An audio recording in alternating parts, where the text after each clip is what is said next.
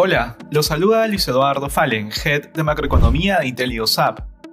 Durante la última semana, los mercados transaron con pérdidas a nivel global afectados por datos económicos que decepcionaron, mostrando un menor ritmo de crecimiento. El temor a que la expansión de la variable delta frene la recuperación económica, así como por los ruidos regulatorios en China, que ahora abogan por una mayor equidad social las acciones globales acercan a cerrar su peor semana desde fines de febrero pasado, mientras mayores regulaciones en China llevan a que el índice de Hong Kong, el Hang Seng, caiga más de 20% desde los máximos anuales alcanzados en febrero, llevando a este índice a un bear market. Los precios de las acciones responden a las preocupaciones, transando con mayor volatilidad y de esta forma el índice VIX que mide la volatilidad implícita de las acciones del S&P 500, sube hasta casi 22 puntos desde 15 de la semana previa.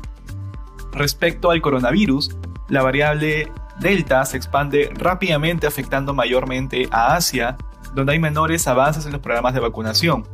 Lo anterior se ha traducido en mayores restricciones, nuevas disrupciones a las cadenas de suministro y correcciones a la baja en el estimado de crecimiento para este año. En países desarrollados, si bien aumentan los contagios por la variable Delta, un alto porcentaje de población vacunada ha permitido que no incrementen en forma significativa las hospitalizaciones y muertes. No obstante, la preocupación de la población ante la nueva variante ha llevado a que la gente se quede mayormente en casa, reversando los planes de volver a las oficinas y llevando a retroceder a los índices de movilidad. En cuanto a datos económicos, en Estados Unidos las ventas minoristas de julio se contrajeron 1.1% mensual frente a la caída de 0.2% esperada por los analistas, mientras la producción industrial del mismo mes creció 0.9% mensual, superando las expectativas.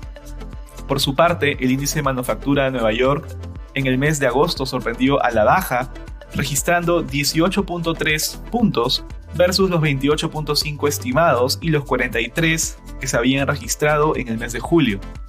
En el Reino Unido, las ventas minoristas de julio crecieron 2.4% año a año, sorprendiendo a la baja y evidenciando la pérdida de momentum en la recuperación económica. Dentro de Asia, las ventas minoristas de julio en China crecieron 8.5% anual, mientras que la producción industrial del mismo mes también decepcionó al subir 6.4% anual versus el 8% estimado. Finalmente, en Japón, el PBI creció durante el segundo trimestre un 0.3% trimestral, lo cual es equivalente a un 1.3% anualizado. Este registro se ubicó por encima de las expectativas, mientras las exportaciones e importaciones de julio crecieron 37 y 29% respectivamente, ambos sorprendiendo a la baja. Gracias por escucharnos y si tuviera alguna consulta no dude en contactarnos.